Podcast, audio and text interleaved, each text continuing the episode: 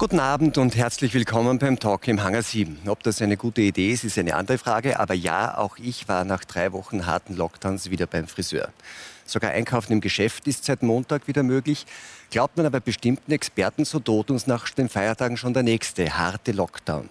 Denn Weihnachten, sagen die Warner, könnte zum Superspreader-Event werden, weil sich zu viele Bürger beim Feiern nicht einmal an die wichtigsten Hygieneregeln halten würden.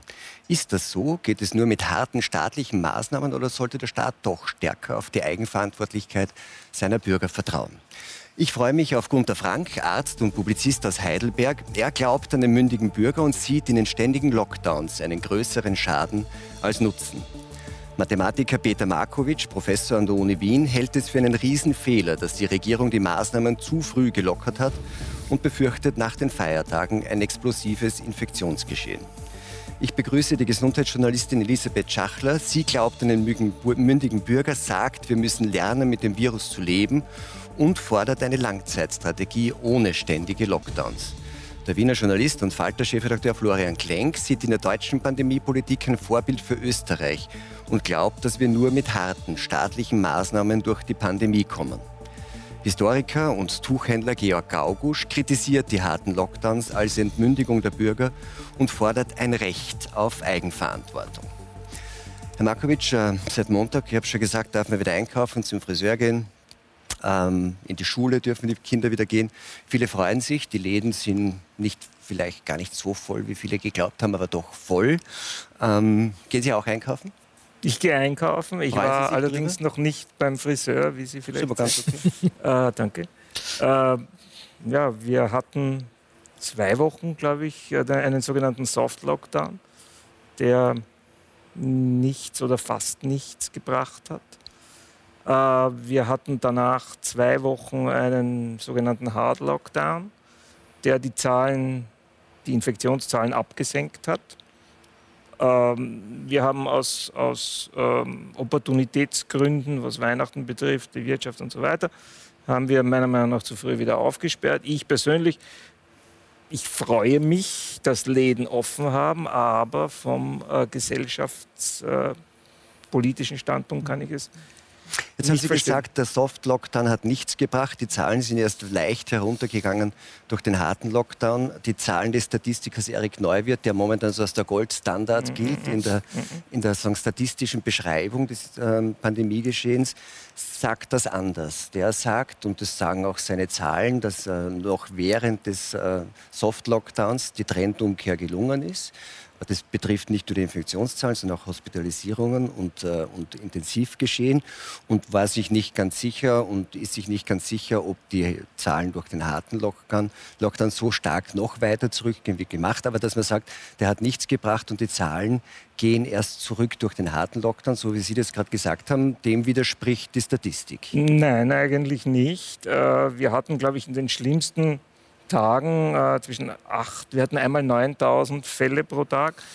Äh, wir haben es durch den Soft Lockdown, also am Ende des Soft Lockdowns waren es, glaube ich, 6000. Also er hat etwas gebracht, aber er hat nicht äh, das gebracht, was äh, wir erwarten müssen, nämlich das Aufrechterhalten des Gesundheitssystems äh, nur, ich, glaub, ich möchte Sie nicht zu lange ja, mit ja. Zahlen kleben, aber das sollte man schon klären. Die Kurven, auch Neuwärtskurven, zeigen relativ deutlich, dass während des Soft-Lockdowns die Trendumkehr gelungen ist, dass es äh, gesunken ist ähm, und dass auch das Infektionsgeschehen nicht nur, sondern auch in den, in den Krankenhäusern und dass die Stabilisierung der Zahlen auf den Intensivstationen auch schon während des Soft-Lockdowns äh, gelungen ist und dass vor allem das nicht passiert ist, was Sie uns am 11. November doch, oder am 12. Doch. gesagt haben, dass nämlich am 18. November, tot oder lebendig, weil das ein mathematisches Naturgesetz ist, die äh, Intensivkapazitäten sagen, äh, bereits überreizt sind. Das ist nicht passiert. Herr Fleischacker, äh, wenn Sie in den letzten Tagen und eigentlich auch Wochen äh, Interviews mit Intensivmedizinern gehört haben, ich habe zum Beispiel heute wieder eines gehört, dann werden Sie sicher äh, zur Kenntnis nehmen müssen, dass heute sogar noch die Intensivmedizin in Österreich äußerst angespannt ist. Äh, das ist sie um diese Jahreszeit immer? Nein, das ist sie nicht immer auf diese Art und Weise, wie sie es heuer ist. Da widersprechen Ihnen die Mediziner, die vor Ort äh, das Geschehen äh, unter Kontrolle haben müssen. Äh, sehr wohl. Heuer ist eine extrem angespannte Situation und ich habe mit einem intensiven Mediziner vor einigen Tagen gesprochen und der hat mir gesagt, er kann sich in seiner Karriere an so etwas noch nicht erinnern. Ja, dass, an, dass an vielen Punkten in Österreich die Intensivstationen, viele Intensivstationen äh, sagen, an der Grenze oder über der Grenze der Belastung sind. Mhm. Bezweifelt, glaube ich, niemand. Allerdings bezweifelt auch niemand und wissen wir auch aus den Zahlen, dass das in den Wintermonaten an bestimmten Zeiten immer der Fall war. Noch einmal, ich behaupte, nicht so wie dieses Jahr. Wir sind noch, Anschober hat das heute wieder in der Pressekonferenz gesagt, äh, wir sind noch immer nicht komplett über den Berg. Und mit dem, wenn wir diesen Soft-Lockdown weitergeführt hatten, behaupte ich heute wie heute, dass wir heute eine extrem problematische Situation in der Nähe von Triage hätten. Triage findet übrigens in einem gewissen Sinn auch heute schon statt. Es werden Operationen verschoben.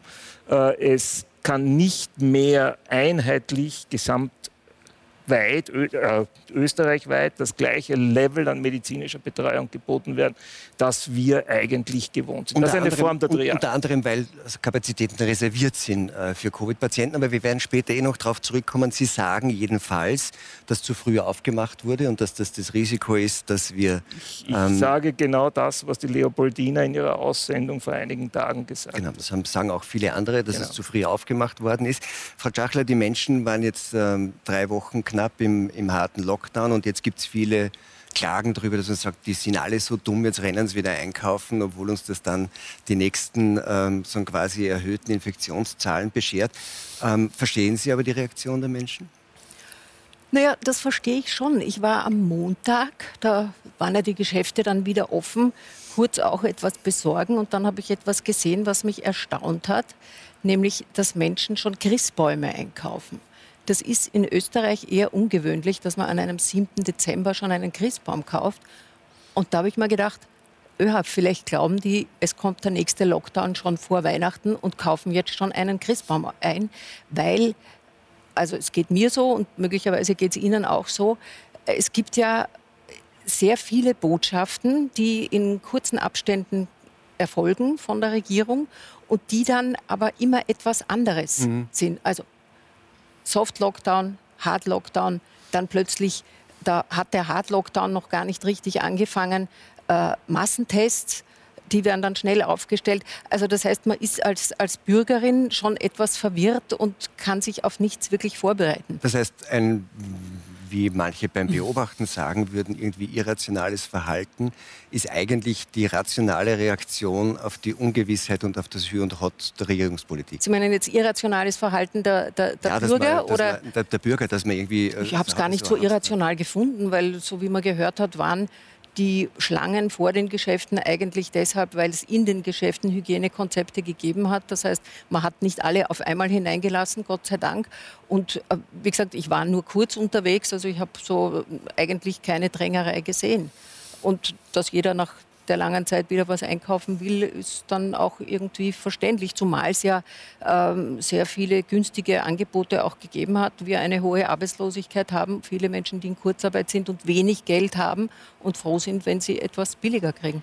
Herr Gauch, Sie haben ähm, im ersten Bezirk äh, ein Geschäft, ein alteingesessenes äh, Tuchgeschäft. Ähm, wie war denn am Montag der Ansturm bei Ihnen?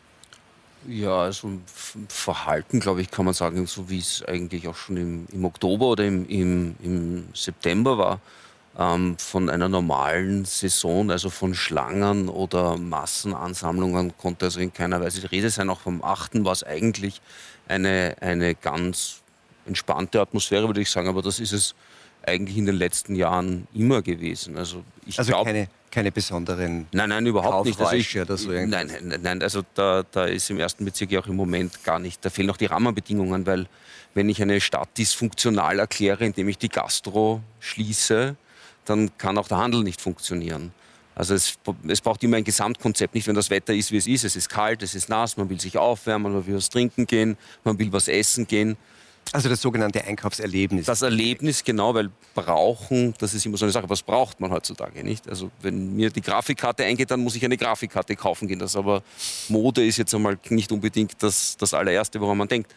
Aber ähm, es ist also, muss man sagen, im ersten Bezirk oder auch in, in ich weiß nicht, wie es in der Marie-Hilfer-Straße war, aber es war nicht so, dass man das Gefühl hatte, dass da jetzt die aber es ist Massen ein kluges Konzept, dass man sagt, irgendwie, wir können irgendwie dem Handel sagen, ihr könnt sie ja aufsparen, aber wir sagen, verhindern das Einkaufserlebnis, dann habe ich auch weniger Betrieb, nicht? Ja, wenn es also nur darum geht, möglichst wenig Betrieb zu haben, dann kann man das so machen, ja. Herr Klenk, ähm, Herr Markovic sagt Fehler. Ähm, man hat es irgendwie so als Zugeständnis an wen auch immer gemacht, dass man jetzt für Weihnachten aufmacht, weiß ich nicht, an die katholische Kirche, an die, an die Arbeiterkammer, Donau, Wirtschaftskammer, Wirtschaftsbund. Ähm, Wirtschaftsbund. Äh, würden Sie auch sagen, dass das äh, jetzt eigentlich eine nicht richtige Entscheidung war, die die Regierung getroffen hat, weil der politische Druck zu groß ist? Es ist zumindest eine, wenn man nach Deutschland schaut, eine sehr merkwürdige Entscheidung weil ja Deutschland mit wesentlich niedrigen Infektionszahlen und auch Todesraten eine wesentlich striktere Politik vorgibt als Österreich. Und ich möchte anschließen, was Sie gesagt haben, dass es einfach keine Linie gibt im Gegensatz zu Deutschland. Also was ist, was ist anders in Österreich? In Deutschland hat man mit Kanzlerin Merkel eine Politikerin, die rund um sich Expertenstäbe hat. Ihr Kanzleramtschef ist selbst Arzt und hält ständig Kontakt zu den besten Virologen des Landes, unter anderem zu Drosten. Oder es gibt Thinktanks vom Robert-Koch-Institut angefangen äh, äh, bis zu den Vereinigungen der Leopoldina. Und die Kanzlerin steht sozusagen im Hintergrund und verliest dann sitzend ein Statement. Ähm, in Österreich ist es völlig anders. Da haben wir einen Kanzler, der selbst der oberste Virologe und Chef äh, Marschall zugleich ist und seine Linie ständig ändert.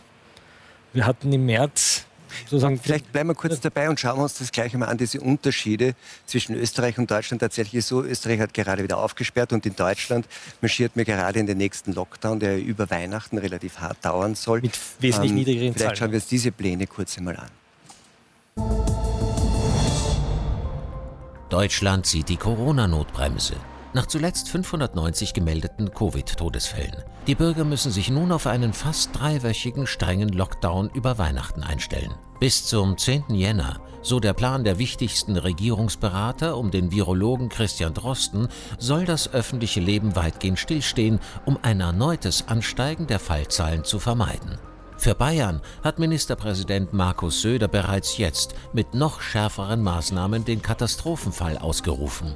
Hier ist bereits jetzt der Konsum von Alkohol im Freien verboten. Für Städte mit einer 7-Tage-Inzidenz von mehr als 200 gilt eine nächtliche Ausgangssperre. Herr Frank, ähm, Herr Klenk sagt, an dem, was in Deutschland passiert, sieht man, dass Deutschland das sehr viel besser macht mhm. als Österreich, dass die deutsche Kanzlerin das sehr viel besser macht als der österreichische Bundeskanzler. Ähm, sehen Sie das auch so? Ja, also zunächst mal danke schön für das Meinungsasyl, das ich wieder genießen darf in Österreich. Ähm, ja, es ist faszinierend, wie unterschiedlich wir die Wirklichkeit wahrnehmen. Also ich würde das äh, völlig anders äh, beurteilen. Ich glaube eben, das Grundproblem dieser Corona-Krise kann man mit einem Wort beschreiben. Das ist Panik. Wir haben Anfang an im Panikmodus agiert. Wer in Panik ist, denkt nicht nach, handelt nicht vernünftig. Das ging los von den Bildern in Bergamo. Das hat die Presse aufgegriffen. Die äh, Politik hat gemerkt, dass die Bevölkerung äh, jetzt Macher braucht, Leute braucht, die gefordert hat, die harte Maßnahmen beschließen. Das wurde dann gemacht. Dann wurde nur noch auf Wissenschaftler gehört, ich finde eben sehr einseitig gehört, die diese Panik unterstützt haben. Und heute haben wir den Salat, dass wir nicht Wissen generiert haben, mit dem wir heute viel gezielter mit dem Thema umgehen könnten. Ich gebe Ihnen ein Beispiel. Ähm, wenn Sie jetzt ein, ein, Wahlforschungsinstitut beauftragen, die sollen die nächste Wahlprognose abgeben, ähm, und die handeln so wie das Robert-Koch-Institut, dann fragen die einfach pro Woche 1,7 Millionen Leute und sagen dann, jetzt wissen wir, wie es ausgeht. Nein, sie wissen es nicht. Warum? Weil es nicht repräsentativ war. Ein Wahlforschungsinstitut hat Stichproben, hat die genau ermittelt, äh, in den, in den, Landkreisen, in den Bundesländern. Und dann wird eben vielleicht nur 40.000, 50.000 Leute befragt und sie können ziemlich exakt voraussagen, was passiert. Weil es ein repräsentatives Sample ist. Das ja. zielt ja wohl auch auf die Massentests ab, die zum Beispiel jetzt in auf Österreich äh, stattfinden, wo man sagt, man möchte irgendwie ein, wenigstens eine Momentaufnahme haben, wie es denn sozusagen mit dem, mit dem Infektionsgeschehen aussieht. Kann das aber eigentlich Das zielt auf alles ab hätten wir diese Stichproben gemacht und äh, ich, wir hatten uns schon im, im, März getroffen, wo ich das gesagt habe. Das sagen noch viele äh, Leute mit viel mehr Wissen als ich. Ich darf den Herrn Antes nennen, ein Mathematikkollege, den Sie vielleicht kennen vom Cochrane-Institut. Äh, wir wüssten heute, was Maßnahmen bewirken. Wir wüssten heute, welche Maßnahmen Sinn machen, welche keinen Sinn machen. Aber nein, wir setzen auf maximale Maßnahmen und wir wissen nicht, was sie wirklich anrichten und zwar ganzheitlich. Das vermisse ich auch total. Sie, sie können nicht nur auf diese Infektion schauen, Sie müssen insgesamt schauen, was diese Maßnahmen anrichten. Ich habe heute ein Papier gelesen von ähm, Austrian Health Academy, die also auch gut beschreiben, wie die Non-Covid-Toten durch die Maßnahmen selbst auch getriggert worden sind. Also es fehlt mir vollkommen die ganzheitliche Sicht, es fehlt mir die Wissenschaftlichkeit und mein Appell ist, wir müssen aus dieser Panik rauskommen. Und die Panik wird geschürt mit Zahlen. Ich finde eben auch, dass Frau Merkel mit diesen Zahlen von 400, 500 Toten einfach so in die Öffentlichkeit geht. Herr Söder spricht von abstürzenden Flugzeugen jeden Tag. Die Zahlen werden von Anfang an nicht eingeordnet. Wir wissen nicht, ob diese 400 Toten eigentlich Teil der ganz normalen Machen wir, machen wir gleich damit weiter. Ich finde nur, weil Sie das angesprochen haben, Emotion spielt ja jedenfalls von Beginn äh, an auch eine, eine große Rolle. Und Emotion war auch drin in der Rede, die die deutsche Bundeskanzlerin im Bundestag ähm, gehalten hat. Vielleicht hören wir da ganz kurz rein, bevor wir das weiter diskutieren wenn wir jetzt vor Weihnachten zu viele Kontakte haben und anschließend es das letzte Weihnachten mit den Großeltern war, dann werden wir etwas versäumt haben. Das sollten wir nicht tun. Also letztes, Groß, äh, letztes Weihnachten mit den Großeltern ist so irgendwie. Ähm, Herr Gaubisch, ja, ich wollte etwas sagen, was, was mir in der ganzen Debatte auch untergeht und das passt da sehr gut hinein. Ich habe mir im ersten Lockdown ein Buch zur Hand genommen, das ich schon im Studium sehr gern gelesen habe. Das ist von Stefan Winkler, die Kulturgeschichte der Seuchen weil doch immer wieder, also äh, groß gestanden ist, neu, neu, neu, es ist alles neu, noch nie da gewesen, noch nie da gewesen. Und das ist ein relativ altes Buch aus den 90er Jahren mhm. und da behandelt er diese Viren, die die Menschheit seit Jahrtausenden heimsuchen in einem ganzen eigenen Kapitel. Und es ist ganz interessant zu lesen. Also es wird, die tauchen so alle 30, 10, 15, 20 Jahre auf, immer unter einem neuen Namen. Immer, mal heißt es englischer Husten, mal heißt es immer, wo es halt herkommt. Und Kant hat zum Beispiel so treffend erkannt, kann man sagen, dass diese Krankheit, fest, hat er festgestellt, ähm, verbreitet sich offenbar mit der Geschwindigkeit der Postkutsche. Und diese Bemerkung ist so richtig auf unsere Zeit, weil wir haben halt Flugzeuge und es geht halt jetzt rasend schnell. Ähm, aber es, das Prinzip ist das gleiche. Und das, also die, diese ganze, sage ich jetzt mal noch Panikmache, das sei etwas völlig Neues am Planeten, das stimmt so schon mal sicher nicht. Also mal aus der Sicht des Historikers nicht. Stopp mal, man kann das gerade nicht stehen lassen, was Frau Merkel da gemacht hat. Sie müssen sich vorstellen, was das in den Köpfen der Leute bewirkt. Sie, sie sagt das einfach, sie stellt es nicht in einen Zahlenkontext, dass man das verstehen kann, sondern die Leute, die das hören, glauben, ich darf eigentlich gar nicht zu meinen Eltern fahren, zu meinen Großeltern, weil ich bringe sie vielleicht um zu Weihnachten. Das kann man so nicht machen, wirklich nicht. Das finde ich unmöglich. Auch, auch nicht, wenn es stimmt? Das, wissen Sie, ich bin wirklich sehr gut, ich bin sehr gut vernetzt mit sehr, sehr vielen Kollegen, Universitätschefärzten, Kollegen von Kleinhäusern. Mir ist vollkommen bewusst, dass Covid sehr viel stärker die Lunge befallen kann als eine Grippe. Das ist keine Lappalie, ganz und gar nicht. Und ich kenne auch die Situation in den Intensivabteilungen. Aber es gibt auch andere Erkrankungen.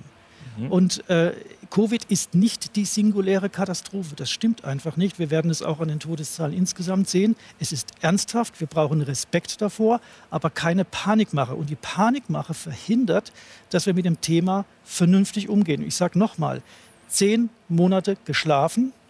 Die Kollegen, die das angemahnt hatten, hatten keine Chance, sich im Beraterstab von Frau Merkel durchzusetzen. Und wir haben immer noch nicht vernünftige repräsentative Daten. Und deswegen wird Angst geschürt, maximale Maßnahmen beschlossen und die Nebenwirkungen dieser Maßnahmen nicht erfasst. Das ist das Problem. Entschuldigen Sie.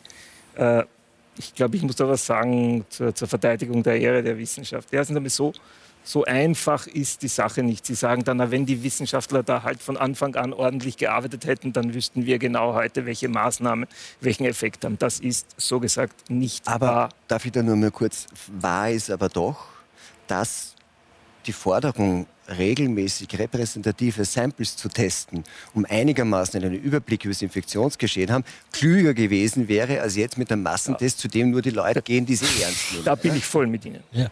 Das eine hat aber mit dem anderen nichts zu tun. Nein, das hat äh, schon mit dem anderen nein, zu tun, weil würde man sich dann nicht zum Schluss auf irgendwie einen, ein Massentestspektakel draufschmeißen, sondern hätte zehn Monate lang regelmäßig Richtig. repräsentativ getestet, hätte man viele von den Dingen, die Sie beklagen, dass man sie übersehen hat, nicht, nicht übersehen. Unbenommen.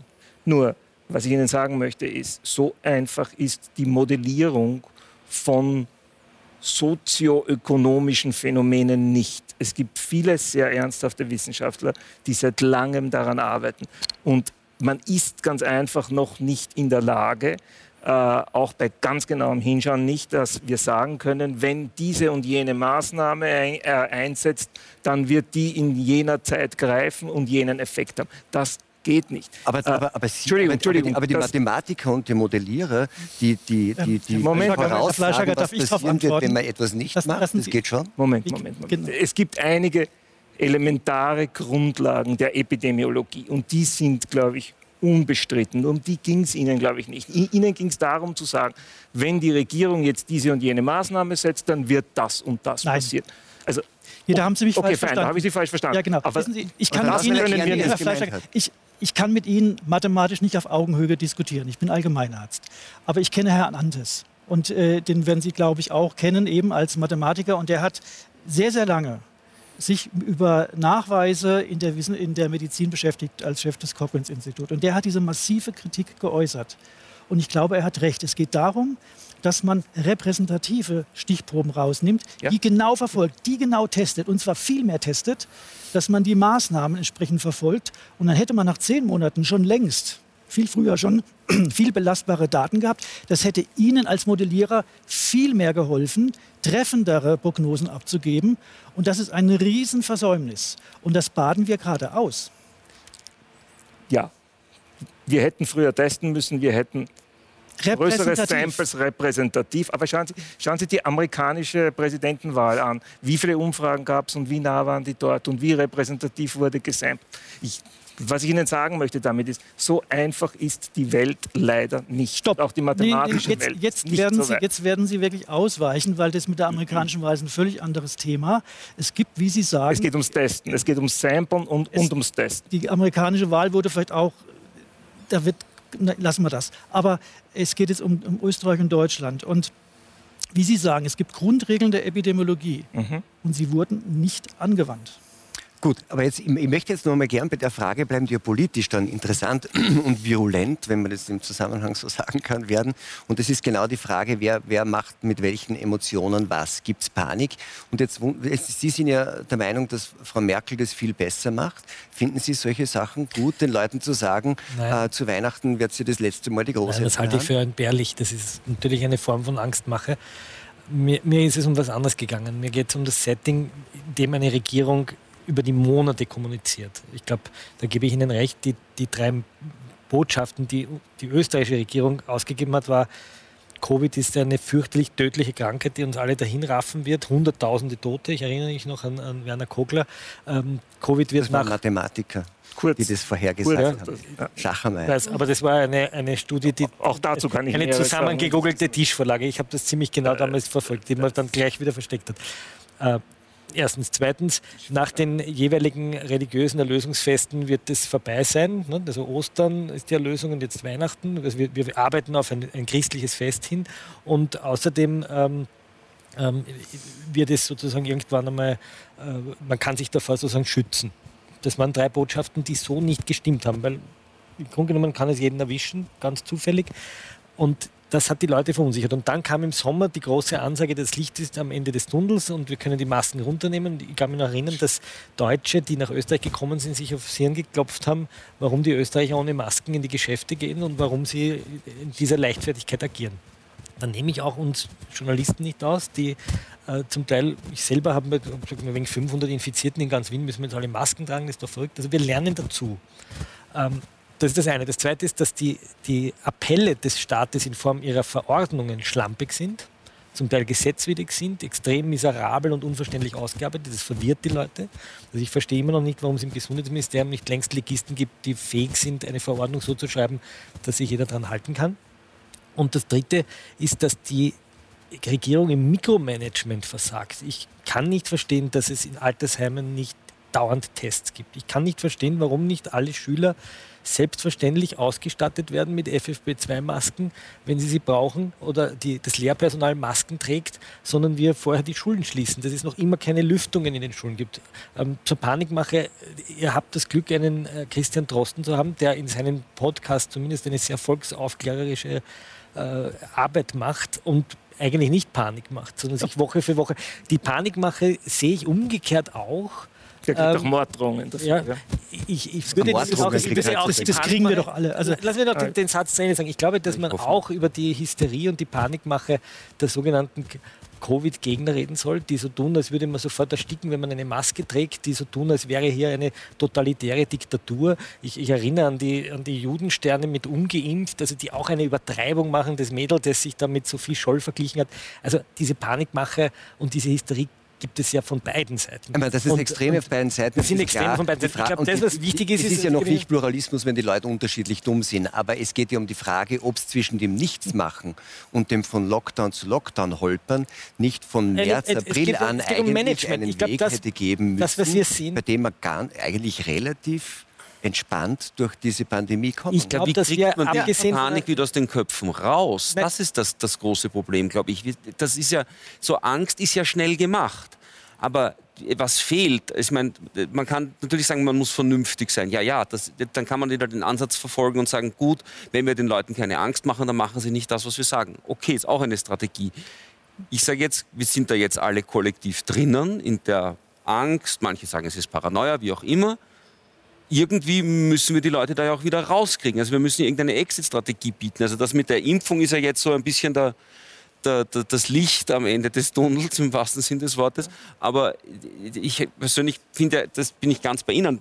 Also mit Paranoia oder mit, nur mit Angst erzeuge ich gar nichts. Und es, gibt, es gibt ein großes Wissen, wie man professionell Risikokommunikation macht. Ich darf nennen Frau Professor Mühlhaus aus Hamburg, die das sehr, sehr gut erforscht hat und die die Hände über dem Kopf zusammenschlägt, wie die Regierungen äh, Österreich und Deutschland mit ihren Bürgern zum Thema Corona kommunizieren. So kann man es nicht machen. Ich muss Zahlen in einen Kontext einbinden. Und wenn die Leute verstanden haben, dass das eine Gefahr ist, und äh, wenn man sie gut, vernünftig aufklärt, ohne diese Paniksprache, und ich finde, dass Herr Drosten das überhaupt nicht gut macht, dann nehmen Sie die Leute mit. Dann können Sie auf Eigenverantwortung zählen. Aber so wie es gerade passiert, spaltet man die Bevölkerung. Dann passiert das, was Sie sagen. Dann kommen die Extremen zum Vorschein. Also ich finde, wir müssen innehalten. Wir müssen auch die Medien, würde mich mal interessieren, wie die Medien mal von dieser Panik runterkommen können, in die sie sich verrannt haben, wie wir mal die Sache vernünftiger betrachten und dann nicht mit diesen Horrorszenarien, die Großeltern sterben und so weiter. Die, natürlich sterben die Großeltern. Ja, aber äh, dass wir einfach mal vernünftig die Sache betrachten und dann schauen, welche Maßnahmen machen Sinn. Und dann halten sich die Leute auch dran. Aber so wie das gerade funktioniert, ist das Chaos. Information ist, das, ist absolut das Stichwort. Äh, also Panik gibt es ja in Österreich auch immer noch. Bei uns war die letzte Panik, Paniksprache war äh, die Problematik auf den Intensivstationen und diese Triage, das ist also dann auch so ähm, ein, ein, schreckliches Wort geworden, obwohl wir ja alle wissen, dass Triage auf Intensivstationen sozusagen stattfindet. Das sind diese End-of-Life-Decisions, die es immer wieder gibt auf Intensivstationen, weil das einfach so ist. Äh, und das immer wieder zu bringen in den letzten Wochen, das habe ich also auch schon als Panikmache empfunden. Äh, weil Sie zuerst gesagt haben, es gibt keine Arbeiten darüber, äh, über die Auswirkungen der Maßnahmen. Es gibt eine recht gute Arbeit von einer österreichischen Gruppe, äh, Complexity Science Hub. Die haben sich wirklich angeschaut, die Maßnahmen, die am meisten bringen. Wenig überraschend ist es natürlich ein Lockdown, der bringt für das Infektionsgeschehen am meisten, weil dann wird äh, das, gegen, das ge gegen das Infektionsgeschehen. Aber äh, die sagen natürlich auch, klarerweise sind dann die Kollateralschäden sehr hoch. Was sich herausgestellt hat, ist, Information bringt auch sehr viel. Wenn die Menschen wirklich hören von Entscheidungen, aber von begründeten Entscheidungen. Also noch einmal das Beispiel Massentests. Das war eine Ad-hoc-Entscheidung des Bundeskanzlers. Da hat nicht einmal äh, offenbar der, der Gesundheitsminister Bescheid gewusst. Und dann sind ganz eigenartige Begründungen gekommen für diese Massentests. Also das war ja, man möchte verhindern, dass die Menschen äh, zu Weihnachten äh, in Quarantäne sind und deshalb werden die jetzt vorgezogen äh, und, und waren also die verschiedensten Sachen, sodass sich niemand mehr auskennt. Und man sieht ja auch, dass relativ wenige Menschen hingehen, weil einfach die Information nicht da war, könnte das sinnvoll sein und sind wir überhaupt in der Lage, das sinnvoll zu machen?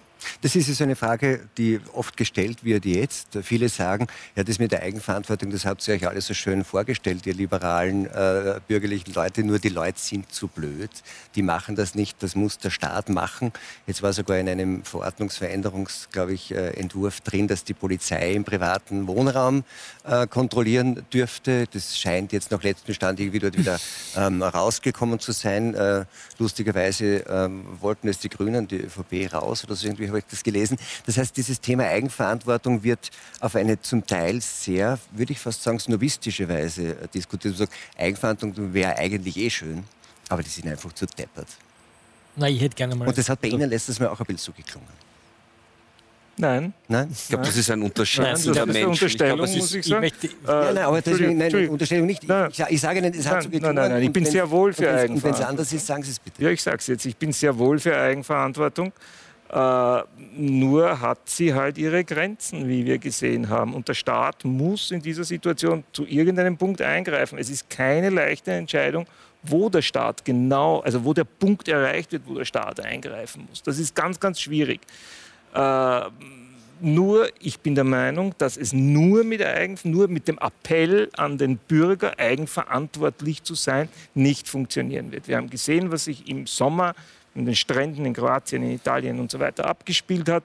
Äh, die Eigenverantwortung hat dort nicht funktioniert. Ich bin der Meinung, Eigenverantwortung ist wichtig, ist ein wichtiger Bestandteil der Corona-Eindämmungsstrategie.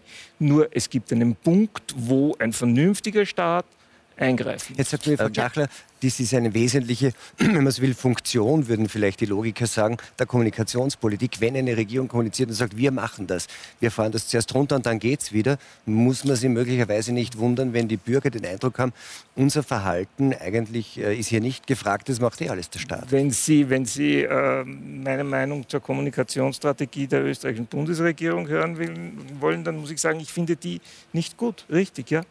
Das könnte man besser machen, das könnte man viel Aber besser machen. Das ändert aber nichts an der prinzipiellen Tatsache, dass der Staat irgendwo in das Geschehen, in das Sozialleben der Bürger zurzeit stärker eingreifen muss als normal.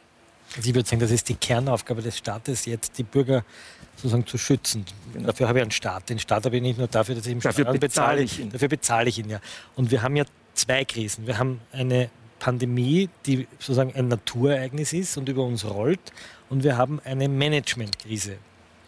Die beunruhigt mich ja fast mehr als die Frage, ob der Virus kommt, nämlich dass eine österreichische Verwaltung auf einmal in vielen Bereichen nicht funktioniert, sich nicht vorbereitet, die Krise einfach nicht antizipiert hat. Das ist die bittere Erkenntnis, wenn wir uns die Zahlen anschauen. Wir haben, glaube ich, höhere Todesraten mittlerweile als Brasilien oder die Vereinigten Staaten dass wir auf einmal erkennen, dass dieser starke österreichische Sozialstaat nicht fähig ist, das Land so zu verwalten, dass wir die Kurve da unten haben, wo sie die Deutschen. Das stimmt, und nicht, das stimmt nicht unbedingt. Na, lassen Sie nur den ja. Punkt fertig. Und das merkt man in vielen Mikroentscheidungen. Und ich glaube, dass da auch schon Bundesländer ganz unterschiedlich agieren. Das hat begonnen mit Ischgl, wo man die Leute einfach einmal heimfahren hat lassen, nicht bedacht hat, dass die sozusagen den Virus durch ganz Europa vertreiben, anstatt dass man sagt, wenn wir Quarantäne machen, dann brauchen wir, jetzt bin ich beim harten Start, dann haben wir eine Quarantäne, dann habt ihr dort zu sein, die zehn Tage, bis das, bis das Ding vorbei ist. Aber ihr könnt ja nicht einfach herumreisen. Und wenn wir wir sagen, wir, wollen, wir kommen darauf, dass die Schulen doch nicht so ungefährlich sind, dann brauche ich dort Konzepte, dass ich sage, die Kinder können in die Schule gehen, aber gleichzeitig sorge ich für Sicherheit, dass sie den öffentlichen Verkehr vielleicht gestaffelt nutzen, dass sie vielleicht Masken tragen, dass sie belüftet werden, dass der Unterricht gestaffelt stattfindet. Das sind lauter Dinge, die Drosten schon im September gesagt hat. Die Kommunikation der Regierung war aber noch Ende September hat sowohl der Wiener Gesundheitsstadtrat als auch der österreichische Gesundheitsminister gesagt, es wird keinen zweiten Lockdown geben. Anschober hat gesagt, bucht einen Winterurlaub. Also das ist also genau das, ist, das Problem. Und, und, dieses Hin und Her und keine Linie zu finden und auch im Vorbereiten der Krise nicht Dämme zu bauen, sondern immer so zu tun, als würde die Welle eh nicht kommen und es wird schon nicht so schlimm, das halte ich eigentlich für die eigentliche Krise. Vor der, ich, vor der ich mehr Angst habe mittlerweile als vor dem Virus. Ja. Also es sind zwei Aspekte, glaube ich. Das mit der, mit der Verwaltung, ich glaube, diese, es gibt sehr wohl Bereiche, die das hervorragend gemanagt haben, also die auch, so wie diese ganzen Hygienemaßnahmen da waren, sei es jetzt auch im Handel oder in den Institutionen, also zum Beispiel, Beispiel jetzt nur, ähm, die Lesesäle von den Archiven oder von den Bibliotheken, die haben sofort dafür geschaut, dass Abstand gehalten wird. Das waren jetzt auch keine Bereiche, wo gerufen wird, wo geschrien wird. Die haben alles getan, damit wirklich ein sicherer Betrieb möglich ist, dass man zumindest, wenn auch unter Schwierigkeiten arbeiten kann. Das weiß ich vorbildlich, weil Wiener Stadt- und Landesarchiv hat da echt viel gemacht. Ja. Und die werden natürlich bestraft, indem man dann völlig überschießend alles zusperrt. Ja ähm, äh, und die, die noch sagt, für die Kultureinrichtungen gilt Für die Kultureinrichtungen ja. eine Katastrophe. Ähm, und das Zweite ist natürlich auch beim, beim, also wir Kaufleute, wir leben ja davon, dass wir planen können. Also es muss irgendeine Planungssicherheit da sein über einen längeren Zeitraum. Sonst kann man einfach nicht wirtschaften. Und wenn das nicht mehr vorhanden ist, also dieser zweite Lockdown jetzt zum Beispiel, da waren im Vorfeld Spekulationen, ja, nein, na, die Gerüchteküche ist gestoppt. Und irgendwann weiß man nicht mehr, okay, ich muss disponieren, ich muss mit meinen begrenzten Mitteln, ich bin ja nicht der Staat, dass ich so viel Geld habe, wie, wie dass es völlig wurscht ist, sondern ich habe nur ein bestimmtes Pouvoir, ich muss schauen, dass ich damit durchkomme. Und die Möglichkeit wird den Kaufleuten genommen, eben weil keine Linie drin ist. Ja. Ich möchte dann gleich noch einmal zum, zum Handel und zu den Unternehmen kommen, aber ich fand jetzt doch einen interessanten Punkt, so wie Sie das dargestellt haben, würde ich das jetzt als äh, einfacher Bürger so verstehen. Der Staat, der was absäumt hat, sozusagen Vorbereitungen zu treffen, sagt jetzt, jetzt muss ich stark in eure Freiheit und in euer soziales Leben eingreifen, jetzt geht es nicht mehr ja. anders. Und zwar, und dann, und dann kommt das nächste Mal die Grenze, wie weit denn? Ich möchte schon einmal darauf zurückkommen, ja es, war ein ernst, es war ein ernsthafter Vorschlag, das war eine Regierungsvorlage, ja. dass die Polizei im, im privaten Wohnräumen Kontrollen durchführt ja, das, das, das hat ja ein bisschen für eine Scheindiskussion. Die Polizei kann in vielen äh, Bereichen des Verwaltungsrechts private Bereiche, jeder Rauchfangkehrer darf in den privaten Bereich und darf nachschauen, ob wir den Kamin ordentlich angeschlossen haben. Also das ist wieder so eine. So also Sie haben so kein Problem damit? Ich habe kein Problem damit, wenn die wenn Polizei... Die Polizei zu Weihnachten kontrolliert, ob eh, ob, ob eh nicht mehr als zehn Leute dort in, dem, in, dem, in der Noch einmal, sind. auch der Rauchfangkehrer kontrolliert, ob ich meinen Ofen ordentlich angeschlossen also habe, dann muss ich ihn reinlassen. Aber, aber, aber, das also wundert, also für einen Juristen ist das ein sportlich Vergleich, würde ich sagen. Also, Nein, aber stopp mal, dass stopp der Staat sozusagen, also dass die private Sphäre... Es ist doch jetzt wieder völlig absurd. Dass der Staat in die private Sphäre eindringt, ist immer so. Der Staat natürlich... Ja, aber das, doch, das sind doch das sind absurde Themen. Aber vielleicht... Nein, aber ernsthaft. Die Dame mal darauf antworten. Es geht jetzt immer weiter und, und Herr Söder will dann äh, Ärzte äh, äh, die, die Zulassung entziehen, wenn sie nicht impfen und der äh, baden-württembergische Innenminister Corona-Leugner einsperren an leere Lungenkliniken. Es wird absurd. Darf ich kurz den Punkt fertig führen? Ich glaube, wenn der Staat Regeln macht, dann muss er sie durchsetzen. Ja. Wenn der Staat sagt, wir verbieten das private Zusammentreffen von Menschen, dann muss er in irgendeiner Weise das Gesetz kontrollieren. Oder er lässt es sein. Ne? Das ist ein Schmafu. Äh, ich halte das noch nicht für die große polizeistaatliche Attacke.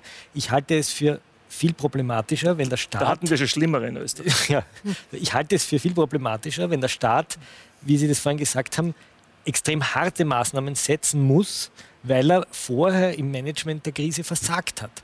Die Deutschen haben bis, bis jetzt, korrigieren Sie mich, die Schulen nicht geschlossen gehabt, die Geschäfte nicht geschlossen gehabt, anders als die Österreicher. Sie haben wesentlich niedrigere Zahlen, obwohl Schulen und Geschäfte offen waren. Bei uns sind die Schulen und die Geschäfte zugewiesen, mit einem großen gesellschaftspolitischen Schaden, sowohl ökonomischer Natur als auch bildungspolitischer Natur für die Kinder, die, die, die, zu Hause sitzen, ohne, immer noch nicht ausgestattet mit, mit Computern jetzt, und Laptops. Das können, wir noch, das können Sie jetzt noch Stunden erzählen. Das ist, ich höre Ihnen auch gerne zu, aber die Zeit ist ja hier auch begrenzt und ich glaube, Sie, Warum müssen Sie, denn so Sie wollten schon lange etwas sagen. Ich würde gerne das mal hören, was Sie sagen. dazu zu sagen Ich glaube, der Herr Fleischhacker die Diskussionsleitung. Ja, sind Sie der Diskussionsleitung? ja, aber es ist einfach, wissen Sie... Es, aber warum sind Sie denn so abwertend? Ich, ich habe doch jetzt ein, ein, sehr valides wir, Argument. Wir, wir leben in einer arbeitsteiligen Gesellschaft, man muss da auf seine Rollen nicht zweifeln. Also ich verstehe nicht, warum Sie jetzt die, die, den Gedanken so abwerten. Das ist doch... Weil Sie jetzt an einem Stück immer sagen, der Staat, der Staat, der Staat. Jetzt, Entschuldigung. Ja, dann nennen Sie es die Gesundheitspolitik. Halt doch, ich ja, aber, aber, dann, aber, aber, aber dann bleiben Sie dabei. Also Sie sagen, ähm, das ist nicht so leicht, wie die beiden Herren sagen, naja, der Staat und die Polizei muss halt immer kontrollieren. Der Gesundheitsverwaltung, nennen Sie es die Gesundheitsverwaltung. Der Staat hat vor allen Dingen die Pflicht, gegen uns Bürger verhältnismäßig zu agieren. Ja, natürlich. Das, das ist ja der grad. Punkt. Das ist ja mein Punkt. Und ich sehe keine wirkliche vernünftige Diskussion auf Regierungsseite, ob wir hier noch verhältnismäßig agieren. Das ist ja auch das Problem der Bürger, dass viele, ich spreche jetzt mal speziell von Deutschland, dass viele diese, diese schlimme Situation gar nicht so persönlich erleben. Äh, das hat ja schon Kant gesagt, die Sinneswahrnehmung ist wichtig. Und die Sinneswahrnehmung von den meisten Menschen ist, ich kenne eigentlich kaum jemanden, der schwer an Covid erkrankt. Das ist in Österreich jetzt ein bisschen anders, aber in Deutschland ist das so. Und äh, das, dann schauen Sie in die Belegungsstatistiken der Kliniken. Und was finden Sie? Unterbelegung. Und zwar Atemwegsinfektion und auch Intensivstationen, zumindest im ersten halben Jahr. Und die Helios-Kliniken haben es auch bis jetzt Unterbelegungen. Und das ist das Problem. Wenn Ihre Wahrnehmung nicht zu dieser Panik äh, Agenda passt, der Politik, die dann ganz massiv noch sagt, und jetzt kommt die Polizei und jetzt werden Kon Wohnungen kontrolliert, äh, dann haben ja Sie, dann, dann haben Sie, naja, dann haben Sie etwas, was man in der Psychologie Dissoziation nennt. Sie kommen sich vor wie im falschen Film. Und dann können Sie nicht erwarten, dass die Bürger sagen, ah ja, wir machen freiwillig mit, was ihr uns vorgebt. Aber die Deutschen Sondern machen ja viel mehr freiwillig mit als die Österreicher. Das Interessante ist ja, wenn wir, wenn wir unsere Länder vergleichen, dass Deutschland schon im Sommer einen viel höheren... Ich weiß nicht, warum Sie Lassen Sie mich doch mal ausreden. Nehmen Sie doch mal Schweden als Sie so eine, Entschuldigung, lassen Sie mir doch auch einen Satz sagen. Oder bitte. Sollen wir jetzt die Zeit aufrechnen? Also können Sie doch die Schweden als Beispiel nehmen. Darf ich meinen Punkt... Also, er möchte aber gerne die Deutschen als Beispiel. Ja, er möchte einfach Deutschland so schön reden. Also Nein, ich möchte nicht Deutschland schön reden, aber was, was auffällt in der, in der, im Vergleich von Österreich und Deutschland ist, dass Deutschland im Sommer sehr stark eine Anstrengung gehabt hat, wer hier sozusagen bessere Maßnahmen hat. Während die Österreicher im Sommer eigentlich das Signal ausgesendet haben, erstens kommt der Virus vom Balkan mit dem Auto herein, da, werden wir ein bisschen, da müssen wir ein bisschen kontrollieren an der Grenze und da sperren wir die Grenzen zu. Aber im Grunde genommen ist das Problem beendet. Und die politischen Parteien haben im Wiener Wahlkampf die Bierzelte wieder angefüllt und haben so getan, als wäre es nichts. Und das unterscheidet unsere Länder. Und das ist vielleicht auch mit ein Grund, warum bei Ihnen die Intensivstationen leer sind und bei uns voll. Nein, sie sind nicht leer. Stopp. Sie sind nicht leer. Sie sind nicht leer. Sie sind punktuell sehr voll. Absolut. Die, die Frage, wer liegt auf den Intensivstationen? Aber egal. Äh, in Deutschland war genauso Chaos. Reden Sie in den Schulen, was da los ist. Die wissen auch nicht vor, Hü, Hot, was auch immer. Also nochmal, was mir fehlt, ist die klare Prüfung der Verhältnismäßigkeit der Maßnahmen. Und wenn Sie das als Regierung zeigen, dann nehmen Sie die Bevölkerung mit, dann macht sie das freiwillig mit. Aber wenn hier die Wahrnehmung eine andere ist als die Panik, die ständig geschürt wird und sie quasi diese Wahrnehmung auch zu, zur Selbstberuhigung nicht mehr nutzen können, weil sie dann wieder hören, dass die Großeltern sterben, wenn sie sie zu Weihnachten besuchen, dann verhindern sie das, was Vernunft ist. Und dann können sie nicht von Bürgern verlangen, dass sie eigenverantwortlich den Vorgaben folgen. Das ist mein Vorwurf. Sie wollten dazu was sagen. Eigenverantwortung. Auch der Herr Markovic hat ja vorhin von Eigenverantwortung. Also ich mag dieses Wort Eigenverantwortung nicht so wahnsinnig gern. Gerade in einer Pandemie geht es ja auch um Fremdverantwortung. Also ich glaube, wir sollten uns auf verantwortliches Handeln irgendwie einigen. Gut, Eigenverantwortung wird ja nur verwendet im, im so einem Gegensatz zu staatlicher Regulierung, nicht? Äh, ja, ich weiß nicht, aber es, es, kommt mir zu egoistisch vor. Ja, also diese Eigenverantwortung. Ich tue etwas, was mir gut tut und ich glaube, ja, was sollten, den anderen gut tut. Wir sollten etwas tun, was uns allen. Nennen wir es doch respektvolles genau. Verhalten. Respektvolles das Verhalten. Klingt, das, das geht aber eigentlich nur. Der Herr Markovic hat gesagt, wenn wenn äh, die Regierung appelliert an die Eigen- oder Verantwortung der Bürger, dann kommt da nicht viel heraus. Das ist klar. Nur appellieren hilft nicht, aber die Politik muss die Verhältnisse so schaffen, dass verantwortliches Handeln überhaupt möglich ist und muss es auch unterstützen. Ein Negativbeispiel wäre, also jetzt in der Pandemie, äh, diese vielen, vielen Infektionen, die es in der fleischverarbeitenden äh, Industrie gegeben hat. Dort war verantwortliches oder eigenverantwortliches Handeln für die Arbeitnehmer dort, für die Arbeiter nicht möglich, weil sie einfach in Arbeitsverhältnissen sind, wo sie keine Distanz halten können, wahrscheinlich auch keine Masken getragen haben und wo sich das Virus besonders gut äh, äh, verbreitet hat. Man hat aber gesehen, dass es doch etwas gebracht hat. Es werden jetzt, wie ich gehört habe, die Gesetze geändert. Ein anderes Beispiel, äh, ist, äh, das hat man gehört aus Amerika, dass dort besonders viele Afroamerikaner und Hispanics äh, infiziert sind und schwer krank werden. Das hat nichts damit zu tun, dass sie sich nicht verantwortlich verhalten, sondern dass sie in Verhältnissen leben und wohnen, wo das Virus äh, dann zirkuliert. Äh, wir haben das in unserem Buch äh, recht schön auch beschrieben und recherchiert. Ähm, und da muss man eben ändern. Jetzt gibt es aber auch Positivbeispiele. Zum Beispiel in Österreich Dreiskirchen. Äh, wenn Sie auf die Website von Dreiskirchen gehen, dann sehen Sie dort einen Reiter Corona-Informationen und wenn Sie auf den klicken, dann sehen Sie ganz viele Dinge, die für die Bürger gemacht werden, beziehungsweise wo die Bürger eingeladen werden, mitzutun. Also zum Beispiel ähm, einkaufen zu gehen für die älteren Menschen oder die Apotheken liefern äh, Personen, die, also diesen sogenannten vulnerablen Menschen, äh, liefern die Medikamente ins Haus und so weiter. In Deutschland ist es, glaube ich, Tübingen, äh, wo das gemacht wird, wo ältere Menschen dann äh, äh, Tickets kriegen für einen Bus für einen speziellen oder für Taxis, sodass sie nicht mit den öffentlichen also Es gibt auch die positiven Beispiele.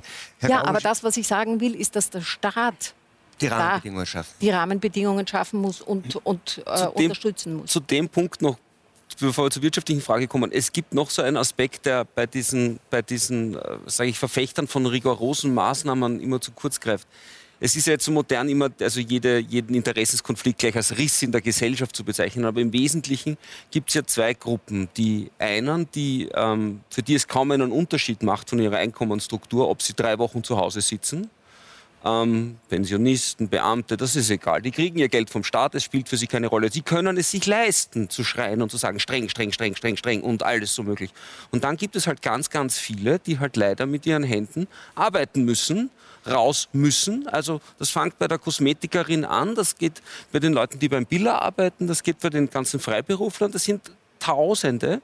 Und ich behaupte jetzt einmal, das ist halt, wenn man das so fordert, eine, eine Last, die halt auf einer kleinen, auf einer Gruppe der Gesellschaft, die mit der ganzen Last oder mit dem Ganzen eigentlich dann allein gelassen wird. Weil diese Hilfsmaßnahmen, die verhängt wurden, die sind natürlich ein Tropfen auf den heißen Stein. Also kein Betrieb kann auf Dauer ähm, mit, mit diesen Zahlungen überleben. Das geht einfach nicht. Und dann kommt dann eigentlich noch das Ärgste dazu, dass man dann noch sagt, naja, hört man dann auch, womöglich sind die ja gar nicht eh nicht lebensfähig in unserer neuen Welt, wie wir sie uns vorstellen. Ähm, was geben wir denen überhaupt ein Geld? Und gar nicht bedenkt, dass es Tausende, wenn nicht Zehntausende gibt, die gerade ihre Existenz verlieren. Wie ist, zwar verlieren. Wie ist das bei Ihnen? Ja, es ist natürlich im ersten Moment was schwierig. Ähm, ich habe dieses Konzept der Kurzarbeit nicht gewählt, sondern ich habe mit meinen Mitarbeitern mich zusammengesetzt und habe gesagt, wir machen, wir gehen alle in Frieden und Freuden auseinander. Ihr kriegt alle eine Wiedereinstellungsgarantie, ähm, wenn sich die Situation gebessert hat und bin mit den Kosten so weit runtergefahren und kann auch sagen, dass ohne Familie geht das nicht. Einen Familienbetrieb kann man dann nicht mehr führen, wenn man wirklich ganz unten ist. Aber viele können das einfach nicht. Die sind entweder zu groß oder sie haben zu viele Leute. Und, und äh, ich sehe jetzt ganz viele, also ich sage jetzt mal speziell in der Textilbranche, gibt es drei Gruppen, kann man grob sagen. Die, die einen, die halt ähm, Stammkundschaft haben, die, die ihren regionalen Markt immer betreut haben, für die die Touristen nicht so wichtig waren, die kommen sage ich jetzt einmal, zernäpft, aber doch dadurch. Also zu der Gruppe zähle ich mich jetzt. Dann gibt es äh, viele, speziell im ersten Bezirk, die halt sehr am touristischen Bereich äh, fokussiert waren, äh, die eben also auch die internationale Klientel als Kunden gehabt haben mit entsprechenden Preisgestaltungen und entsprechenden Produkten. Die sind in einer katastrophalen Situation. Also da werden Betriebe, die seit 50, 60, 100 Jahren existiert, sind an der Grenze. Also ich habe ein Statement gehört, dass es äh, jemand zu mir gesagt hat, ähm, wenn das noch lang so geht, ist alles, was wir in 40 Jahren erwirtschaftet haben, weg. Das muss man sich einmal vorstellen. Ja, das ist ja das Vernichten einer Existenz. Ähm, und dann gibt es natürlich welche, die, die vielleicht sogar Profiteure sind, also was ich Sporthändler zum Beispiel nicht, also der Fahrradboom, der viel zitierte im Frühling, aber was ich jetzt so gehört habe in den letzten Tagen beim, beim, bei den Sporthändlern, da ist natürlich jetzt diese Unabwägbarkeit, wieder die Unplanbarkeit, kann man Skifahren, kann man nicht Skifahren, ähm, und schon bricht das Geschäft weg. Ne? Jetzt ist so, Sie schaffen das, weil Sie im Grunde, Sie haben das auch erwähnt, das Familienbetrieb, ähm, sagen, das alles selber machen, ne? ja. sagen, in, innerfamiliär. Kann nicht jeder. Mir würde es auch noch interessieren, weil Sie sind ja direkt Betroffener sagen, von staatlichen Maßnahmen. Jetzt insgesamt mit dem Blick auf die Pandemie, Sie sind aber eigentlich auch ausgebildete Naturwissenschaftler. Ähm, wie, wie, haben Sie denn das erlebt? Haben Sie den Eindruck gehabt, dass da irgendwie rational und vernünftig von März an irgendwie diesem, die, dieser pandemischen Bedrohung, und das ist es ja zunächst mal, wenn man das nicht kennt, vernünftig begegnet wurde? Oder hätten Sie sich da was anderes gewünscht? Also sagen wir mal so, beim, am Anfang war, also ich war auch zu lang beim Militär, muss ich sagen, ist natürlich das Allerwichtigste, dass man eine Lagebeurteilung macht. Das wird wohl geschehen sein und die Lagebeurteilung fiel halt eben dann so aus, dass man gesagt hat, wir wissen es nicht, wir machen diesen ersten Lockdown. Okay. Den haben ja auch noch viele mitgetragen im Schreck und in der und da sage ich, okay, da haben wir jetzt drei Wochen, da hätten wir, bin ich jetzt bei Ihnen, da kann man natürlich stabsmäßig arbeiten, da kann man sich ein und dann kann man evaluieren und da muss man einen kühlen Kopf bewahren. Ähm, alles, was seither passiert ist, ist eigentlich nur mehr also aus der Sicht der Kaufleute jetzt ein vor sich hinwursteln, weil planen können wir alle nicht mehr. Und es ist auch völlig wurscht, ob man jetzt ein Textilbetrieb ist wie meiner oder ich habe auch viele Kunden, die haben halt auch Betriebe. Äh, von der Metallverarbeitung irgendwie betroffen ist jeder, weil keiner weiß, wie es weitergeht. Kommt nicht jetzt, jetzt, geht, jetzt geht das Geraune los vom dritten Lockdown. Allein das Geraune schon ist Gift für die Atmosphäre und bringt die Betriebe um, weil es wird niemand investieren es wird niemand Leute einstellen. Weil, worauf hinaus? Das wird alles erst besser, wenn irgendwo eine klare Linie da ist. Und ich, ich, ich versuche, ich versuche es mir dadurch zu erklären, dass halt das Narrativ dieser Impfung jetzt kommt, wo man dann sagt, dann wird alles gut. Ähm, kann nur hoffen, dass es so ist. Ich persönlich, jetzt bin ich ja von der Ausbildung her Biochemiker, sage mir, naja, wir leben seit Jahrtausenden mit Krankheiten, die mehr oder weniger unangenehm sind, mitunter auch tödlich ist eine dazugekommen. Ja, der Planet ist halt so. Ja. Das führt zu einem Punkt, der in, dieser, in diesen zehn Monaten eigentlich ähm, oft andiskutiert wurde und dann sehr schnell abgewürgt wurde, nach meinem Empfinden. Und das ist diese, diese Idee, ähm, Julian Niederrümelin nannte es Cocooning, wo, viele Leute sagen, es hat wenig Sinn, in, in, bei einer Krankheitsbedrohung, bei einer, die einen relativ gut, relativ gut abschätzbare Gruppe der Bevölkerung sehr gefährdet und einen sehr großen Teil der Bevölkerung nicht gefährdet, dafür zu sorgen, dass die Vulnerablen, wie das dann heißt, und die Risikogruppen gut geschützt werden, während die anderen, wenn man so will, das gesellschaftliche und ökonomische Leben aufrechterhalten, dass es auch möglich macht, die weiterhin gut zu versorgen. Und da kommt dann irgendwie immer relativ rasch der Punkt zu sagen, das sei illusorisch. Und ich frage mich, warum eigentlich? Ja, es hat nicht funktioniert, leider. Es hat in Österreich nicht funktioniert. Wenn Sie sich anschauen, was sich in den Altersheimen abspielt, und das eigentlich nicht nur in Österreich, sondern in anderen Ländern ident. Also das Konzept ist wunderbar, das Konzept hat auch eine innere Logik, nur leider Gottes scheint es, äh, ist es nicht gelungen, es umzusetzen. Woran das jetzt genau liegt, das kann ich nicht sagen. Äh, wir wissen, dass in den, in, in den Altersheimen... Dass es nicht funktioniert, da haben Sie vollkommen recht, sieht man leider, weil wieder die Todesraten in den Alters- und genau. Pflegeeinrichtungen genau. sehr hoch sind. Es ist nicht gelungen. Warum eigentlich nicht?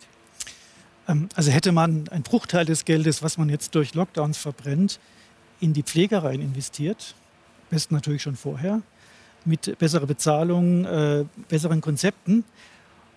Testungen hätte, vielleicht auch. Nicht? Testungen. Und hätte man vor allen Dingen, ich denke, das ist eine Diskussion, die müssen wir auch vor allen Dingen nach Covid führen, ähm, was sagt uns diese Krankheit eigentlich? Was wollen wir eigentlich erreichen? Wollen wir erreichen mit all diesen Maßnahmen, dass ein 86-Jähriger, das Medianalter, die Schweiz gibt ja das Alter der Verstorbenen an, äh, mit nach einem Schlaganfall, mit einer schweren Niereerkrankung, dass ein solcher Mensch, der positiv getestet wird, in ein Akutkrankenhaus eingewiesen wird, ohne dass er sich von seiner Verwandtschaft hat verabschieden können, dort isoliert wird dort dann irgendwann narkotisiert wird, intubiert wird und stirbt.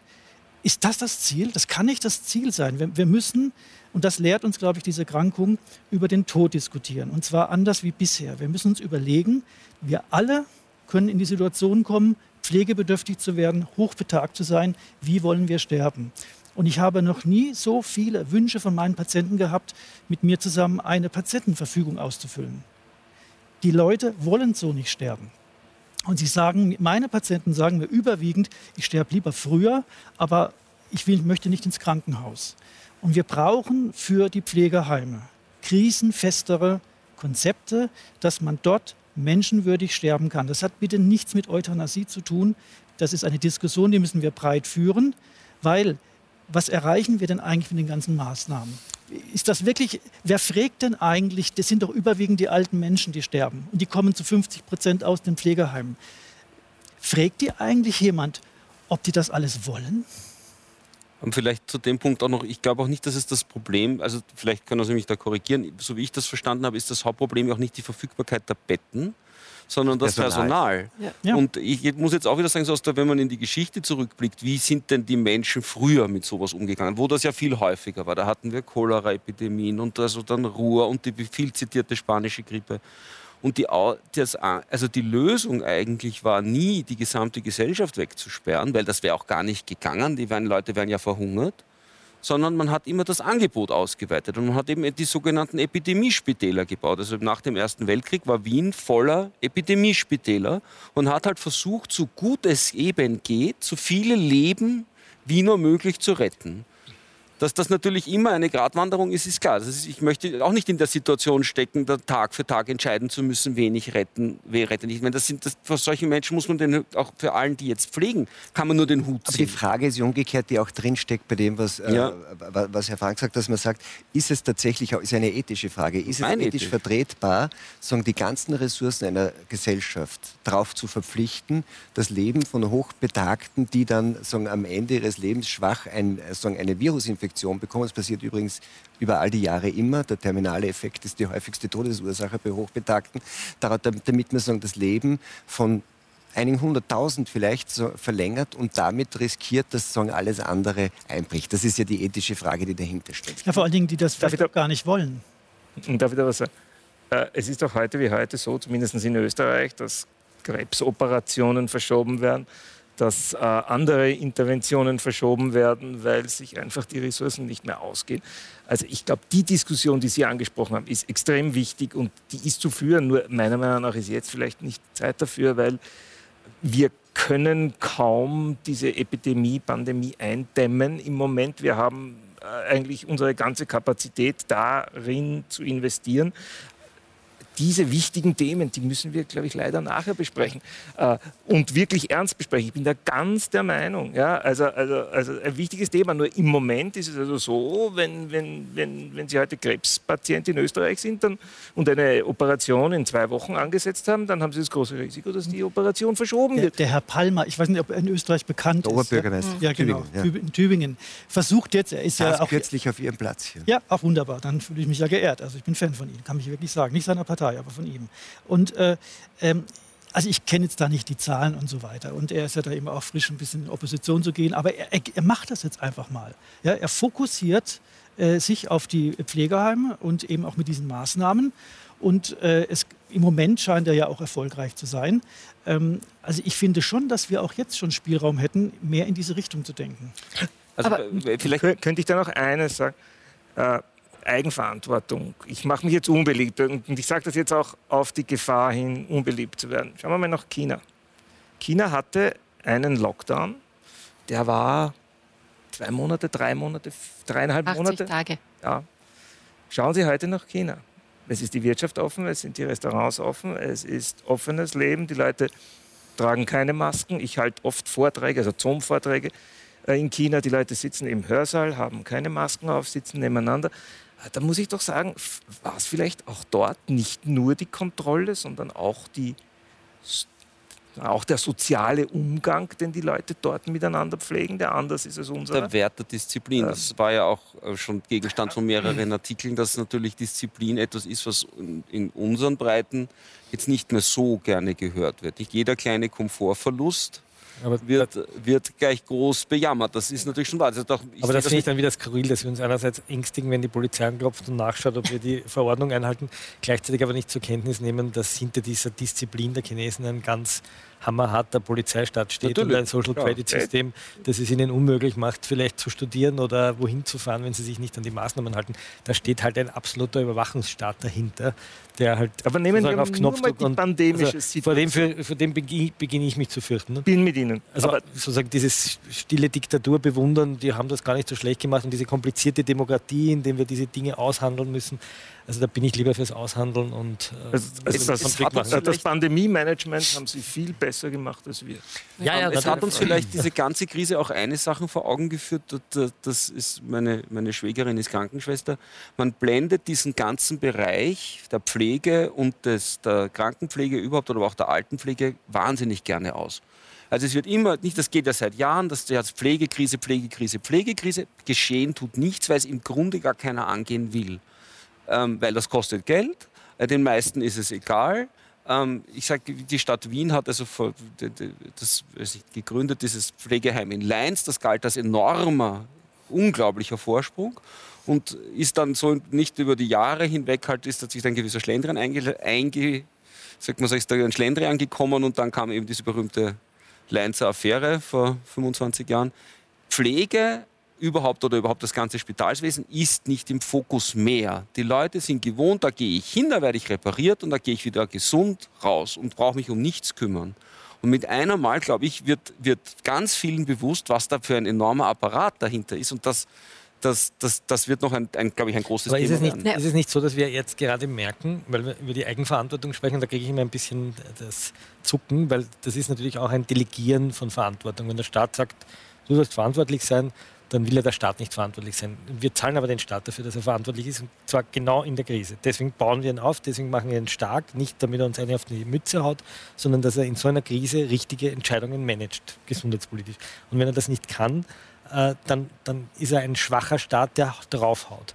Und das, was wir doch jetzt entdecken, ist, dass wenn ich jetzt Sebastian Kurz nochmal hernehme, der ja seinen Wahlkampf mit dem äh, Slogan Sparen im System begonnen hat, der gesagt hat, wir müssen also die Kapazitäten des Staates runterfahren, wir müssen alles äh, schlank machen, auf einmal draufkommen, dass dieser Staat eigentlich wichtig ist und ihn zugleich nicht managen kann. Er, ist, er hat versagt in Wirklichkeit im Management dieser Krise. Das ist etwas, was ja auch im österreichischen, ich sitze ja da als Journalist, dass ja auch in, der Medien, in den Medien noch nicht durchgekommen ist, dass er, der als Krisenmanager gefeiert wurde, von der Bild-Zeitung bewundert wurde im März, so einen brauchen wir, in Wirklichkeit die katastrophalsten Zahlen ich, ich, ich fürchte nur, dass wir jetzt ein bisschen ausfranzen, mhm. wenn wir sagen, uns über die parteipolitische Beurteilung des Sebastian Kurz unterhalten. Na, eher die gesellschaftspolitische. Und ich finde es auch schade, weil nämlich Herr Gaugusch und Herr Frank, glaube ich, ein Thema angesprochen haben, das, wo Sie sagen, das können wir uns dann nach der Pandemie damit beschäftigen, das, glaube ich, tatsächlich nicht un unwichtig ist und zum Thema Eigenverantwortung dazugehört, nämlich, wenn das jetzt sagen, das pandemische Geschehen so ist, wie es ist und wir, und wir uns unterhalten und sagen, eigentlich müsste müsste man nur eines tun. So weit könnte man gehen, sagt auch Palmer. Man müsste ihm nur eines tun, dann hätte man schon die Hälfte der Todesfälle weniger und auch wahrscheinlich ein viel anderes Geschehen in Intensivstationen, nämlich tatsächlich Pflege- und Alteneinrichtungen anders schützen und nicht von Lockdown zu Lockdown sozusagen äh. Und dann, und, und, und dann könnte nicht nur das wirtschaftliche Leben weitergehen, sondern wäre es auch leichter, wenn man so will, ein gewisses Maß an Immunität aufzubauen, weil ja 80, 85, 90 Prozent der Menschen, die sich mit diesem Virus infizieren, praktisch kein Risiko haben, damit schwer erkranken oder sogar daran zu sterben. Obacht. Man hat gesehen, in den Ländern, wo die Infektionen hinaufgegangen sind, bei den jungen Menschen, da war auch Österreich ein Beispiel. Wir hatten ja im Sommer und im Frühherbst hauptsächlich junge infizierte Menschen. Dann hat es aber schon gegeben, die Berechnungen auch von Epidemiologen, das wird sich ändern. Tatsächlich war es so, dass dann ein bisschen die, die, die ein bisschen Älteren infiziert waren und schließlich die ganz Alten, die dann eben schwer krank werden und sterben. Genau. Genau. Darum muss man das, verhindern, dass das heißt, Kette, man, ja, man muss aber schon werden. auch in der Bevölkerung das Infektionsgeschehen gering halten mit den entsprechenden Maßnahmen. Und dann natürlich ganz besonders die Pflegeheime schützen und so wie Sie sagen, mit Testen, mit Masken, mit allem. Aber die Diskussion, die auch von Anfang an geführt wird, das ist eh nur eine Erkrankung der alten, der alten Leute und nur die Alten sterben. Ähm, das finde ich ein bisschen gefährlich. Erstens einmal spaltet es die Gesellschaft. Zweitens ist es äh, zwe zweitens, es ist nicht ganz, es ist nicht ganz richtig. Aber nicht nur. Äh, naja, aber das wir, wir kommen da in eine Diskussion, in Österreich ist, glaube ich, 79. die eher so in Richtung Brave New World geht.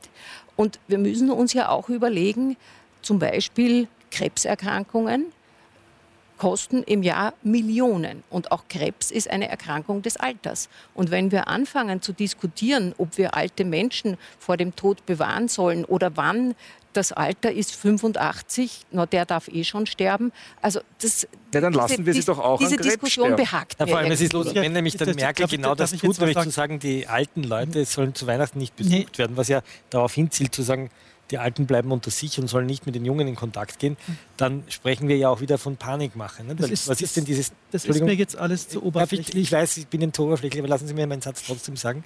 Äh, dieses Signal, die Alten und die Jungen sollen sich nicht mischen. Wenn Merkel das macht, sind wir die Ersten, die sagen, das ist Panikmache. Und ja. Es ist mir jetzt etwas zu oberflächlich. Ein sehr ernstes Thema. Und wir dürfen es nicht gleich wieder mit Etiketten ver, äh, versehen. Da finde ich jetzt das Brave New World wieder schon zu, ist mir schon zu viel. Ja, ja. Sondern es geht, und ich muss darauf bestehen, es geht um das Wort Verhältnismäßigkeit. Natürlich kann ich alles darauf fokussieren, um die Ansteckung in den Altersheimen, wo dann diese Viren wirklich tödlich schon immer gewütet haben, schon immer, Jahre schon immer. Dann kann ich das tun. Aber wenn ich dann zum Beispiel diese Maßnahmen ergreife, muss ich wissen, wer ist denn der Verlierer dieser Lockdown-Geschichten? Das sind doch die sozial Schwachen die müssen doch da am meisten drunter leiden zum Beispiel. Und wenn ich meine, wir müssen über den Tod diskutieren, dann meine ich wirklich mal offen, was ist denn das Ziel? Und es wird immer gestorben werden in den Pflegeheimen. Das ist für viele Menschen halt die letzte Station. Nur die Frage ist, wie ist denn dann, wie sind die letzten Wochen? Und es kann nicht das Ziel sein, dass ein schwer vorerkrankter alter Mensch das in einem Akutkrankenhaus beenden muss dann abgeschottet von seiner Familie, sondern wir brauchen Konzepte, die es ja schon gibt. Äh, die Hospize, die Palliativstation. Ich ziehe den Hut vor der Arbeit, die dort gemacht wird. Ich kenne die Station in Heidelberg. Das ist ein würdiges Sterben. Und wir müssen darüber diskutieren, wie wollen wir, wenn wir alt sind, pflegebedürftig sterben. So wie es gerade läuft, will ich nicht sterben. Also es, es kommt Aber wir haben, wir haben doch gesehen, Entschuldigung, nur ja. das noch, äh, zu Anfang der Pandemie in Italien. Da ist doch der große Fehler passiert, dass die alten Menschen, die infiziert waren und ins Spital gekommen sind, dann wieder zurückgeschickt worden sind und in den Pflegeheimen buchstäblich erstickt sind, weil dort eben die Maßnahmen, die nötig gewesen wären, vielleicht auch um den Menschen einen, einen äh, halbwegs erträglichen Tod, wenn man das so sagen kann, zu ermöglichen, in den Pflegeheimen mhm. einfach nicht Ex vorhanden sind. Exakt. Und was ist im Krankenhaus ja. passiert? 90 Prozent der Intubierten sind gestorben in den Krankenhäusern. Was wir brauchen, sind palliative, wirklich auch ärztlich geführte Ab, äh, äh Abteilungen in den Pflegeheimen. Das, das ist sicher ja, richtig. Die Nur in dieser Situation jetzt mit dieser Krankheit, ja, aber weiß ich nicht, ob palliativ äh, nein, nein. würde. Aber es wird, es wird wahrscheinlich nur nicht anders gehen, weil man Vielleicht ja auch weiß, die Daten sind ja bekannt, dass von allen 85 und älter, die je intubiert werden auf einer Intensivstation, 80 Prozent nicht mehr als fünf Tage überleben. Das ist die letzte Station. Aber so viele Alte kommen nicht auf die Intensivstationen. Wir sehen ja, je, wer jetzt auf den Intensivstationen in Österreich ist, das sind ja, die sterben zum Teil ja. einfach direkt in Pflege. So es ist vielleicht noch ein Punkt. Es sagt sich natürlich immer so leicht, die Alten dann schützen und absondern und nur wenn ein Mensch in einem Pflegeheim ist oder in einem Altersheim und allein, also, also meistens verwitwet oder alleinstehend, einsam, der, was ist da der Höhepunkt, wenn es Familie gibt, wenn ein Besuch kommt, wenn einmal was los ist, wenn irgendwer kommt? Und man hat also ja gesehen, diesen ersten Lockdown, wo die alten Leute ja vielleicht noch die diszipliniertesten waren, weil die ja wirklich viele, die ich kenne, sind also wirklich ganz eisern zu Hause geblieben. Und meine Frau ist noch durch Bötzensdorf gefahren und hat jeden Tag gekocht und hat das, das, das Kochmenü halt abgeliefert. Ähm, die Einsamkeit war ein, das war, das war, das war an der Grenze der Folter. Und ich habe viele auch jetzt mit, mit italienischen Geschäftsleuten zu tun, die ja alle, also diese ganz rigiden Maßnahmen dort ja nach wie vor noch haben in diesen roten Bezirken, also ob es jetzt noch so ist.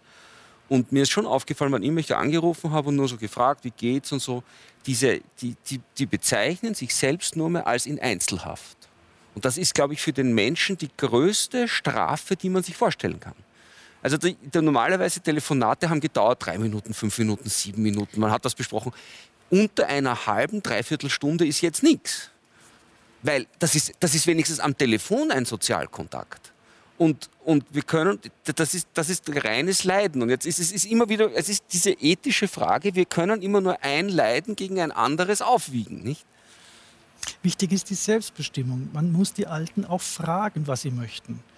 Und ich bin überzeugt, viele, die jetzt einfach auf die Intensivverteilung gekommen sind, hätten wenn sie das hätten entscheiden können, sich dafür entschieden, nicht ins Krankenhaus zu gehen. Aber dafür muss natürlich das, wie Sie sagen, das Pflegeheim vorbereitet sein. Also es ist eine sehr diffizile und, und ja. sehr ethisch schwierige Diskussion. Aber man muss letztendlich die Selbstbestimmtheit ist das wichtig. Ich bin sehr froh, dass wir in der Runde zu fünft innerhalb einer Stunde es geschafft haben, eigentlich drauf zu kommen, was man wirklich tun müsste. Ich bin mir nicht ganz sicher, dass das bei der Politik auch so ankommt und dass sich an alles hält, was wir uns da so ausgedacht haben. Ich danke aber jedenfalls dafür. Frau Schachler und meine Herren, für dieses Gespräch ich wünsche Ihnen einen schönen Abend, dass Sie gesund bleiben und ich wünsche mir auch, dass wir uns am nächsten Donnerstag wiedersehen. Schönen Abend.